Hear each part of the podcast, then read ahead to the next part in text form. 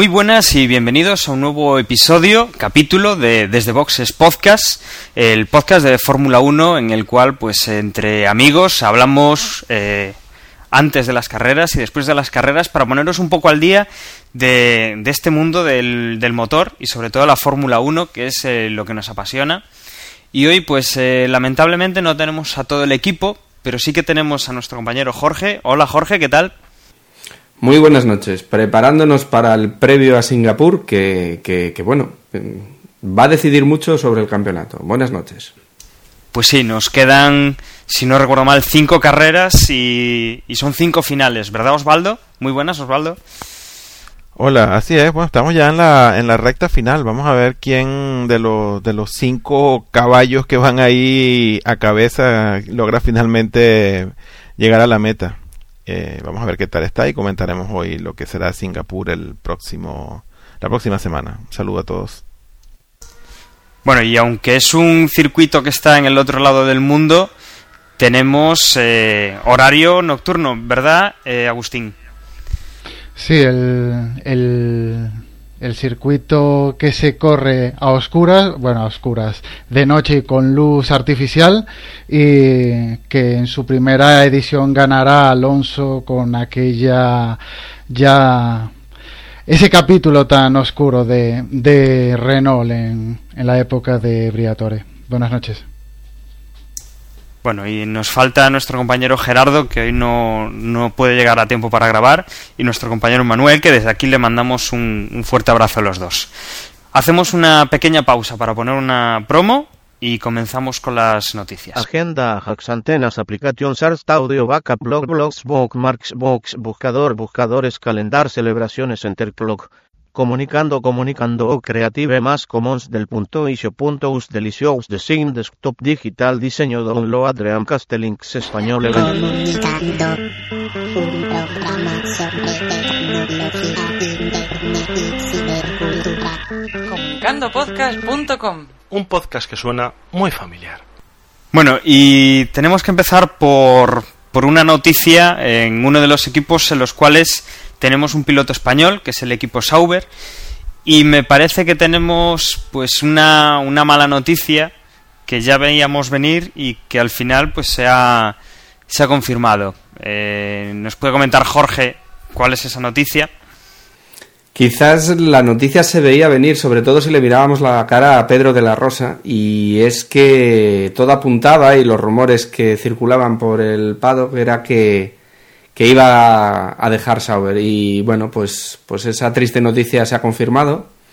Y ya en el próximo Gran Premio de Singapur pues el que va a pilotar ese coche número 22 de Sauber eh, no va a ser Pedro sino que va a ser eh, Nick Halefield una triste pena por lo menos yo creo que para los españoles o para los amantes de, la Fórmula 1 porque aunque no haya sido un piloto pues ganador de Gran Premio llegar a conseguir muchas eh, mucho palmarés, pero bueno, sí que creo que es muy querido porque es un, una persona que se lleva bien con todo el mundo, que sabe estar en su sitio, no levanta la voz y así ha sido para dejar el para dejar el equipo. Ha dicho que no entiende, pero que bueno, que lo comparte y, y se va sin hacer ruido.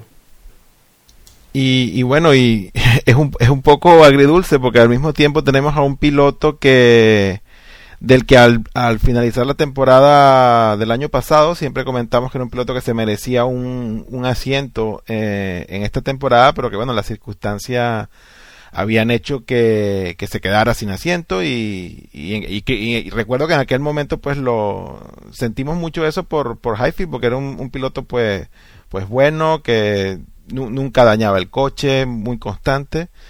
Y bueno, ahora a finales de esta temporada tiene, tiene de nuevo una oportunidad, pero bueno, a costa de, de, de, ser el asiento del asiento de Pedro de la Rosa. Así que bueno, sí, una situación agridulce, pero así es, la Fórmula 1 es así y bueno, no, no, no, no basta con ser buena gente como, como lo es Pedro, sino que bueno, hacen falta resultados y lamentablemente los resultados no lo han acompañado, ha tenido mucha mala suerte y, y bueno, lamentablemente esa es la situación nos quedamos bueno con, con, la sensación de que Pedro igual no ha tenido la suerte de, de aportar eh, puntos, de apuntar, aportar resultados al equipo, pero seguramente que sí que les ha aportado mucha eh, mucha de esa capacidad que tiene él para, para probar el coche que ya vimos en, en McLaren, que es un, un piloto bastante inteligente a la hora de, de dar consejos a los ingenieros, de ver un poco cómo está el coche y que seguramente pues eh, su labor no la veremos eh, en su persona, pero, pero sí lo podremos ver en, en el equipo, cómo, cómo puede ir evolucionando, ya más para la siguiente temporada que para esta, pero bueno, eh, seguramente seguramente los, los, ingenieros estén agradeciendo pues la presencia de, de Pedro en, en, el equipo Sauber. En referencia a lo de a lo de Pedro, mm, también he leído alguna noticia, no sé si la leísteis vosotros, sobre que en Monza se había reunido con, con el de la escudería Hispania. Y eso eh, no se dice nada, pero igual es una buena noticia porque el año que viene puede estar participando dentro de, de esa escudería sería bueno para la, escudería española y sería bueno lógicamente para Pedro que lo o para los aficionados que seguiríamos teniendo a Pedro en carrera. Y, y, y, y comento y creen ustedes que, que eso sería bueno para, para Pedro digo no sé qué opinan ustedes de que si ya realmente este era el último vagón y y bueno, ya no tuvo suerte y si creen ustedes que debería seguir insistiendo en esto o debería ya de una vez dar un paso atrás y replantearse el, cuál ser, debería ser su posición dentro del círculo de la Fórmula 1 que que si bien es de probador, pues es de probador. Yo creo que eso no en ningún momento o en ninguna circunstancia eso tiene por qué hacernos sentir que, que es una degradación hacia, hacia Pedro, sino que bueno, replantearse si, si es esa, si es esa la faceta en la que, en la que mejor se desenvuelve, pues que la, que la suma y, y la siga desarrollando. No sé qué piensan ustedes. Hombre, yo creo que es una persona con mucha cabeza y que, y que en este momento lo que tiene que hacer es esperar y a ver si hay una oferta, por, por ejemplo, por parte de McLaren, en el que dejó muy buen sabor y, y que dejó muy buen trabajo, con lo cual a lo mejor desde McLaren viendo que, que, bueno, que está libre entre comillas, pues pues pueden volverle a llamar. Y yo creo que no, no es desmerecido ser un piloto de pruebas en un equipo como McLaren o como Ferrari, en uno de los grandes, es un gran puesto de, piloto. Bueno, recordemos que en Ferrari tenemos también a, a otro español, a Margenet, y que bueno, eh, creo que están bastante contentos de la labor que hace como, como probador y trabajando para el equipo. También tenemos alguna novedad en el equipo en el equipo Lotus que nos puede comentar Osvaldo. Eh, Osvaldo, ¿qué pasa con el equipo Lotus? ¿Qué novedades tenemos con, con ellos?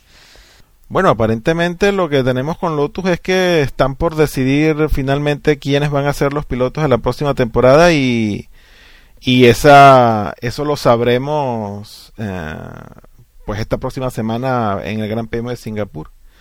Y más allá de eso, bueno, lo, otro que se está barajando es que van a cambiarle el nombre al equipo y simplemente se llamarán Team Lotus, que es el nombre clásico e histórico de la escudería. Y, y bueno, han decidido para el próximo año ya renombrarlo y, y, y seguir esa línea clásica, ¿no? Y también tenemos eh, noticia de la no sanción, eh, es eso que estamos esperando para Ferrari, pero bueno, tiene una segunda parte, eh, que es que se va a revisar la, la, norma, ¿no, Agustín? Sí, parece que la FIA, a pesar de decidir no sancionar a Ferrari, eh, como se dice, salvo esa multa que le pusieron de 100 mil 100 dólares, eh, piensan revisar las normas para, para que no vuelva a ocurrir eso, para que no pueda haber unas órdenes de equipo o que se note tanto eh, esas órdenes de equipo. Vamos a ver cómo lo, lo llevan a cabo, eh, tanto en el sentido de cómo lo van a sancionar y en qué se van a basar, eh, en qué se van a basar para, para sancionar. Que no haya esas estratagemas como como las de McLaren de decir que que agua eh, cómo se dice que no le iba a llegar la gasolina que bajara un poco el motor etcétera. Vamos a ver cómo cómo lo llevan a cabo viendo cómo es la FIA últimamente. Supongo que no da muchas expectativas Una cosa que quería comentaros es que, bueno, comentar la noticia de que después de que, claro, que Hayfield se va para Sauber, eh, Hayfield estaba ocupando un puesto de probador para Pirelli en el que estaba probando los neumáticos eh, del año que viene que van a llevar los coches de Fórmula 1. Quizás ese también es uno de los motivos por los que Sauber está interesado en que Hayfield esté con ellos y, y ese puesto queda libre. El que lo va a ocupar es Grosjean, acordaros, o bueno, para nuestros oyentes, es, fue piloto de Renault, compañero de Alonso en, la época, en una de las épocas de Renault en las que estuvo en Renault. Y bueno, ese puesto queda para él y sin embargo el otro piloto de, de Sauber, eh, Kobayashi, lo renuevan eh, y se mantiene en el equipo. Así es que Sauber ya está cerrado, ya sabemos lo que hay el año que viene y, y bueno, los llegan ahí a probar a, los neumáticos Pirelli y a lo mejor también es una baza jugosa para equipos que quieran tener información de primera mano y, antes que los demás. También. Creo que Grosjean eh, fuera el que sustituyera después de la fera en el Siño y creo que corriera cinco carreras, no creo que corriera más. Luego a él lo sustituyeron. Es decir, que mm, más bien veía yo un cambio Hayfield eh, de la Rosa, un doble cambio, o, y no sustituirlo por un chico que realmente mi mm, experiencia en Fórmula 1 o, eh, ya, ya comento, cinco o seis carreras tendrá. Bueno, y, estos puestos eh, de probador de Pirelli y, estos puestos que ya se están ocupando eh, sí que tienen importancia en el sentido de que se suponía que este, este año podría haber un nuevo equipo pero que finalmente ya no habrá ningún, ninguna incorporación, no se añadirán esos dos posibles asientos a la, a la parrilla y a partir de ahora eh, pues eh, tendremos como siempre el baile de pilotos y asientos en los cuales también se escuchan cosas como que si Kimi quiere volver y, bueno eh, habrá que estar poco atentos con, con la prudencia de, de siempre porque hay mucho mucho rumor y pocos asientos para tanto para tanto de lo que se habla. También tenemos para el año que viene el, calendario ya oficial del, del 2011 con la novedad del, del Gran Premio de, de la India. Eh, no sé si vosotros, eh, si alguien quiere comentar algo de este nuevo calendario. Pues quizás es eso, la novedad está ahí, ¿no? En, el de la India, porque más o menos el resto eh, se repite. Repite Corea, que no sabemos a día de hoy si, si se acabará corriendo ahí, pero bueno, para el año que viene seguro que está. Y bueno, a ver, a ver qué ocurre. Más o menos las fechas son iguales, eh, empiezan por fuera, eh, van, vuelven a Europa, hacen lo que sería la parte más de primavera-verano aquí en Europa y luego van pues esta gira que hacen por Asia y, y de vuelta por Abu Dhabi y al final acaban en Brasil. Bueno, un poco como este año. Quizás acaban este año, me parece que acaban en Abu Dhabi este año, ¿no? Sí. La diferencia quizás es esa. Sí, Brasil vuelve a ser el último gran premio de, de Vuelve a ser el último gran premio, que siempre nos ha dado buenos finales. Pero básicamente es lo mismo, no sé qué opináis los demás. Ya, yo lo que yo lo que quiero es sí, nuevos circuitos que sean unos circuitos entretenidos. Yo lo que no quiero es circuitos tostones, nada más. Eso lo que comentaba yo el otro día, recuperar eh, circuitos clásicos que a Til que le den el, si quieren las obras de, remodelación, pero que deje de, de idear todos los trazados de la temporada.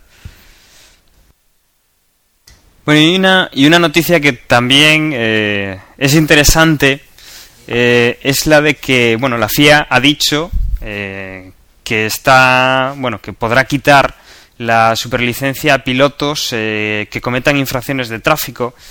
no sé qué os parece a vosotros en eso.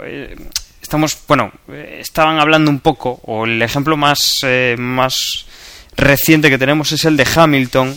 recordemos que lo cogieron haciendo no recuerdo si, si estaba pues eh, quemando rueda en, la, en, las afueras del circuito de, de, Australia esta temporada. Y yo no sé qué os parece a vosotros si es una medida eh, demasiado exagerada o, o es una buena medida para dar un poco ese ejemplo que deberían dar los pilotos. Hombre yo creo que es exagerada no yo creo que solo el hecho de salir el Hamilton con la policía y la vergüenza que tuvo que pasar y demás, yo creo que le llega. O sea, yo creo que no va a volverlo a hacer. Y no hace falta quitarle la superlicencia. Hizo una bobada, porque realmente es una bobada, pero a mí me parece que ya la FIA se quiere meter en demasiado. O sea, no sé. No sé qué opináis vosotros, pero a mí me parece exagerado. Sí, bueno, de repente, de repente sí, de repente puede sonar exagerado, pero bueno, también puede ser como una medida de coacción para que estos niñatos pilotos, pues, no se crean que tienen el mundo en la palma de la mano y que sepan que sus, sus actos, pues, tienen consecuencias y sobre todo respecto a lo que es su trabajo. Entonces, no sé, una medida para que se comporten un poco mejor fuera de, fuera de las pistas, ya que lo quieran o no, pues no es que sean un trabajador cualquiera como tú o como yo, sino que tienen un, un trabajo muy distinto por, por, el cual ganan mucho dinero y que bueno, también mucha gente los ve o los ve reflejados o los, los, los ve como, no sé, eh, un patrón a seguir, así que me parece que bueno, como medida de coacción se puede decir que, que es acertado de la FIA sobre todo para estos pilotos jóvenes y que tienen un comportamiento un poco caótico fuera de las pistas, ¿no? Yo creo que es importante que eh, los jóvenes, que la gente pues vea que también los pilotos pues eh, saben distinguir. A ver, eh, nosotros pues no nos podemos permitir lo que hacen los pilotos. Eh, yo he leído más de una vez que después de las carreras tienen sus no sus coches propios, sino que las escuderías pues tienen unos coches deportivos y bueno, pues eh, se pasan un rato conduciendo en circuito. La verdad es que a mí me encantaría, pero aquí en, en, Galicia pues ni tenemos circuito de velocidad ni me puedo permitir irme un fin de semana a la jarama a gastar el coche, gasolina, neumáticos, tener un seguro para eso. Esta gente sí. Pues mira, perfecto, que corran en el circuito. Ahora, yo creo que fuera si bien igual la medida es un poco, entre comillas, exagerada, sí que tienen que dar un ejemplo. De hecho, sí que había un, un comentario que creo que lo había hecho el propio Alonso, de que él cuando iba por la calle con su, con su coche, hablamos de la época de, de Renault, que tendría pues, supongo que tendría un Megane o un coche del estilo, pues sí que le pasaba que, por ejemplo, en los semáforos la gente lo reconocía y pasa pues como las películas, ¿no? Pues le, le pisas un poquito ahí al acelerador, haces el chiste y, y, arrancas, ¿no? Entonces, pues que había gente que, que, cogía, se ponía a su lado y hacía una arrancada en el semáforo cuando se ponía en verde, ¿no? O sea, conductas no muy cívicas, la verdad, y que, que bueno, por lo que decía Alonso, pues él no, no se picaba. Pero yo creo que, que sí que deberían dar esa, esa imagen de, de gente seria fuera del circuito, que, que sabe diferenciar el, el juego dentro de, de, un circuito preparado para ello y, y, lo que son las carreteras. Ese ejemplo lo tienen que dar. Igual las consecuencias que tenga que no lo den, pues eso ya es otra cosa.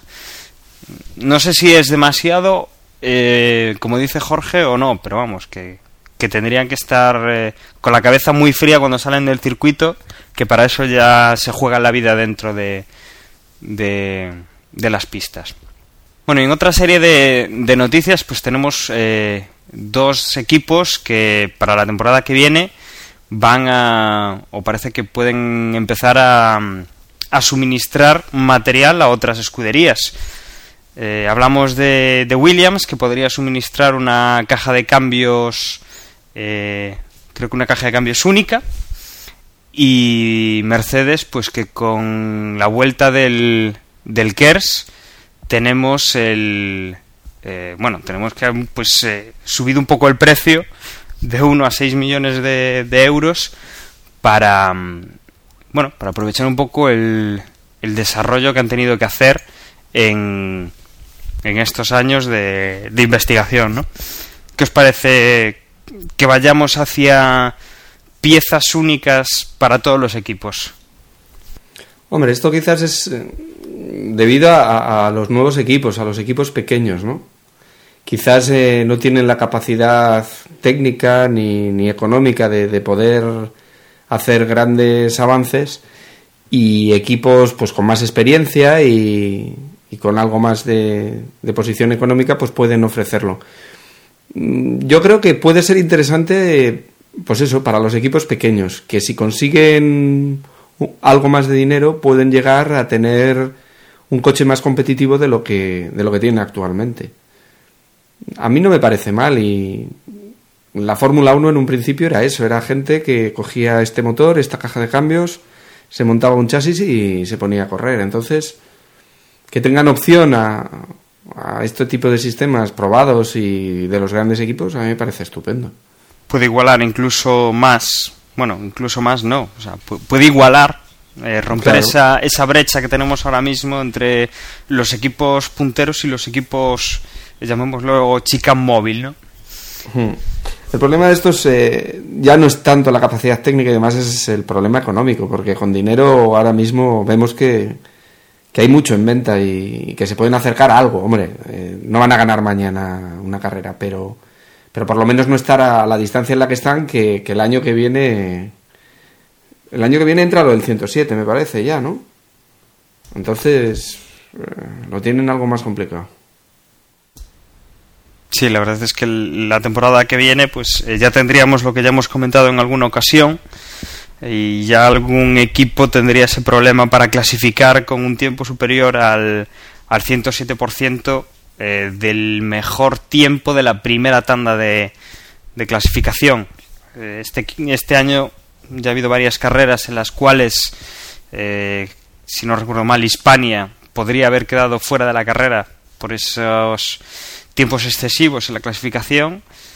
Pues el año que viene podría ser terrible para ellos pues no disponer de 300 o 400 kilómetros que bueno 300 largos que, componen una carrera para hacer las, las pruebas de sus coches ¿no? también teníamos para acabar eh, que Manicours el circuito francés está en, en- bueno está intentando negociar su vuelta a la Fórmula 1 para el 2012 otro circuito europeo eh, que nos puede comentar eh, Agustín. Nada, si ya vemos que en el, que en el calendario que se da para el 2011 ya son 20 circuitos, la inclusión de Magnicurs, que sí, que es un circuito que daría ese ambiente de, de competición antigua como Spa, Mónaco o Monza, pero ya, se, ya nos iríamos a 21 circuitos, salvo que empiece a hacer eh, limpieza. Y recordemos que aún está pendiente si quiere meter a, a Nueva York, que de- decían que querían hacer un circuito en Nueva York o en Roma. Entonces ya ahí podría ser ya una competición eh, bastante eh, amplia en el sentido de que mm, ya serían casi el año que viene 21 circuitos, el año que viene 20, en 2012 21 circuitos. Y ya estamos hablando de reducir gastos, ahí lo que estamos haciendo es aumentarlos, la verdad. Daros cuenta Y- de un detalle y que falta no... también el de Austin, ¿no? Eh, Austin no entra también en el 2012. Creo que sí, ¿eh? El, el nuevo circuito de, de Estados Unidos, yo creo que, que hablamos de él. ¿No os acordáis que estuvimos hablando de, de- bueno, del proyecto? Porque todavía es un proyecto, evidentemente. Y que hablamos de los desniveles, no sé si os acordáis, y, y fue para el 2012. Entonces, si entrara Magnicurs, 22 circuitos es una, es una barbaridad, 22 carreras. Y lo que Y si dices tú, Roma- Agustín, eh, bueno, pero lo de Roma quizás está más en el aire. Pero aprobado está Austin y, parece que lo de Magnicurs, que, que les pedían que hicieran unos nuevos accesos eh, con nueva autopista y demás, porque está en mitad de la nada y generaba muchísimos problemas, parece que lo están haciendo, con lo cual, pues, eh, 22 circuitos, no. Lo que dices tú, sobran, sobran circuitos. Y a ver a quién es el que, el que sacan de, de la cartelera. Es que solo hay que pararse a ver el, el calendario de la temporada 2011 empieza en Bahrein el 13 de marzo. Yo creo que es incluso antes de lo que solía empezar la temporada, que creo que empezaba un poco más tirando a mediados, finales de marzo que a principios. Y luego acabamos el 27 de noviembre, casi en el mes de diciembre, en, en Brasil. Eh, más o menos la temporada solía durar unos 7 meses, 8 meses. Aquí ya estamos de marzo casi a diciembre, pues estamos en, en casi los 9 meses. Entonces se está alargando, van a tener menos tiempo para diseñar el coche, menos tiempo para recuperarse los, los pilotos y supongo que seguiremos con las mismas limitaciones de pruebas, con lo cual eh, estamos empezando a meternos en demasiados circuitos o empezaremos a tener cosas como, como se había comentado ya, creo que en Spa, de, de mm, alternar un año Spa con, creo que era el circuito de Alemania. O sea, pues, o tendremos que empezar a alternar circuitos o algunos van a terminar cayendo. Y supongo que no serán no serán los nuevos o no deberían ser entre comillas los nuevos, ¿no? Aunque bueno, ya sabemos que por ejemplo Turquía sí que haya caído. Pero yo preferiría que los que se alternaran serían estos circuitos exóticos y no los circuitos europeos, si me pones a elegir a mí. Sí, pero además es que tú fíjate, si hicieran eso que se ha rumoreado, que decías tú, ya se está turnando los dos circuitos alemanes. Y, y, si ahora metes a un tercero, o sea, habría circuito en Alemania que sería cada, pues cada cuatro años casi, o sea, un auténtico desastre. ¿eh? No sé, no sé cómo lo van a hacer. Y al final es que Eccleston quiere sacar dinero de todos los lados y, nos lleva a, perder un poco la esencia. Y está bien que estemos en todos lados, pero, pero no a cualquier coste, no sé. Bueno, y siguiendo un poco, pues eh, hacemos una, una pequeña pausa y ya nos pasamos a meter con el circuito de Singapur.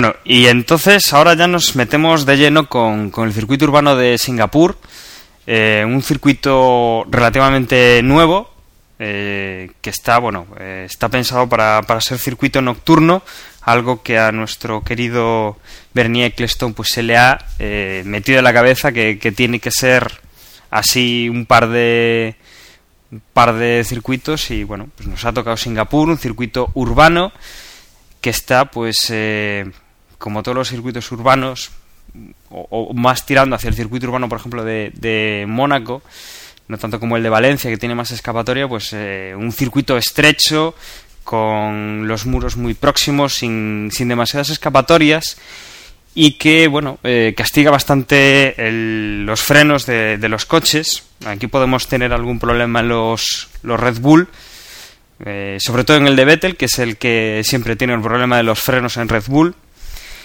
Y bueno, un circuito en el que ha ganado Alonso en, en ese famoso eh, atasco que provocó, o bueno, ese famoso coche de seguridad que provocó nuestro querido, nuestro querido ahora Nelsinho. Nelsinho Piquet me estaba yo acordando de otro mítico eh, pero no, no era Bruno Senna, era Nelsinho Piquet.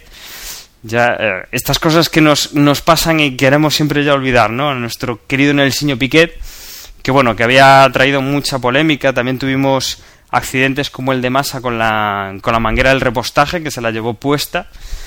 Eh, bueno, un circuito que garantiza espectáculo más por cómo es eh, de peliagudo para que haya accidentes y por esa nocturnidad que hay que porque sea un circuito más clásico, más tipo spa o un circuito de estos.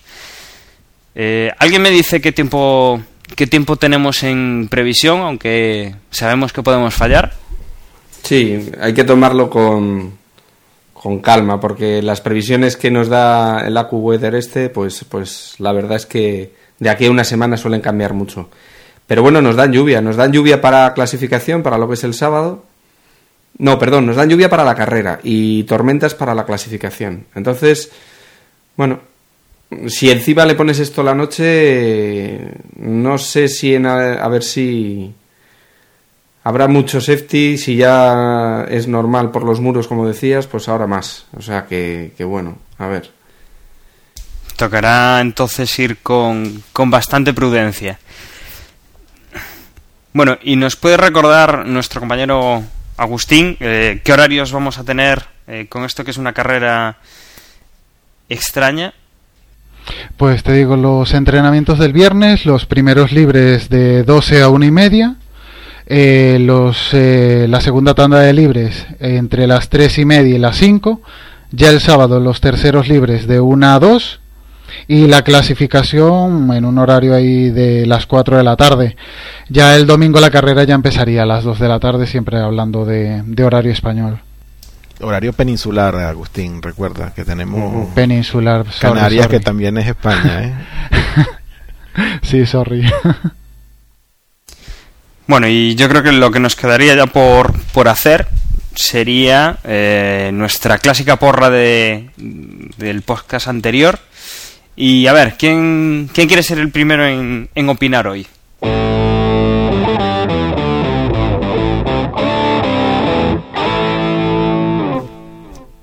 Bueno, déjame, déjame ser a mí. Yo, yo no voy a inventar mucho. Yo me voy a ir por los dos últimos ganadores que han sido Alonso y Hamilton y lo voy a acompañar con Baton. Ahora, el orden, pues yo voy a decir Hamilton que yo creo que viene con furia luego del, del error de, de Monza y creo que va a ganar Hamilton, Alonso segundo y voy a dar a Baton de tercero.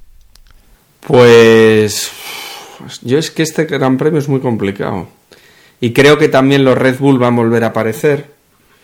Pero, pero claro, no sé, no lo sé. Eh, venga, voy a hacer algo. Voy a decir que va a ganar Alonso, que detrás va a estar Vettel y que detrás va a estar Hamilton. Pues yo creo que, que como dice Osvaldo, esta carrera puede que la gane Hamilton. Yo el campeonato no quiero que se lo lleve él, así que pondría Alonso segundo y Weber tercero. Pues yo un poco en la línea de lo que estáis diciendo vosotros, eh, pues también me voy a fiar de los dos últimos ganadores. Y por cambiar un poco pues el, el orden, voy a poner a Alonso de primero, que la verdad es que parece que tiene ganas. Hamilton lo voy a poner de segundo y de tercero mm, pues voy a poner a Weber, porque mm, no sé, intuyo que, Ham- que, que Vettel el coche le podrá ir muy bien, pero seguro que algún problema de frenos tiene y si no, pues seguro que hace comete algún error extraño de estos a los que últimamente pues nos está acostumbrando demasiado, ¿no? Y bueno, llegados a este punto, pues yo creo que podemos eh, recordar que aparte de, de nuestra en nuestra página web donde tenemos la porra, también podéis participar en F1 Pick 6. Eh, Jorge, por ejemplo, sigue, sigue participando. Y también tenemos, eh, también podéis participar en Liga Fórmula 1, eh, que también, bueno, tienen su, su competición ya más eh, tipo juego, no, no tipo predicción. Y bueno, eh, agradecer también a, Liga F1 pues eh, que nos tienen en, en su portada para, para escuchar el podcast, ¿no? Y yo creo que con esto pues podemos nos podemos ir despidiendo. Eh, el podcast ha sido breve, pero bueno, esperemos que la próxima semana pues podamos comentar con, con los dos contertulios que nos faltan eh, lo que ha sido este gran premio de, de, de Singapur. Eh, dejo a mis compañeros que se despidan, a ver qué nos tienen que, que contar.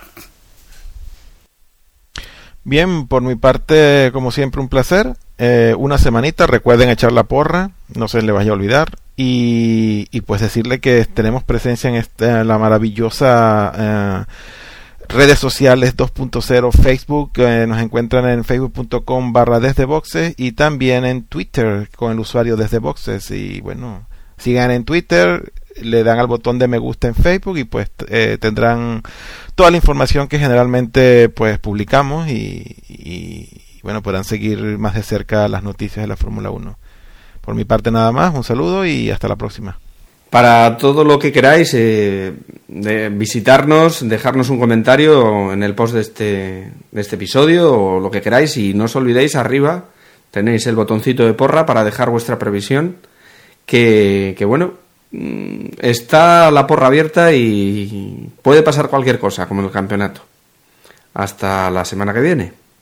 Y nada, si queréis eh, mandarnos un correo con cualquier comentario, consulta o reprocharnos algo, siempre tenéis ahí desde boxespodcast.gmail.com donde os atenderemos y os responderemos a, a cualquier mensaje.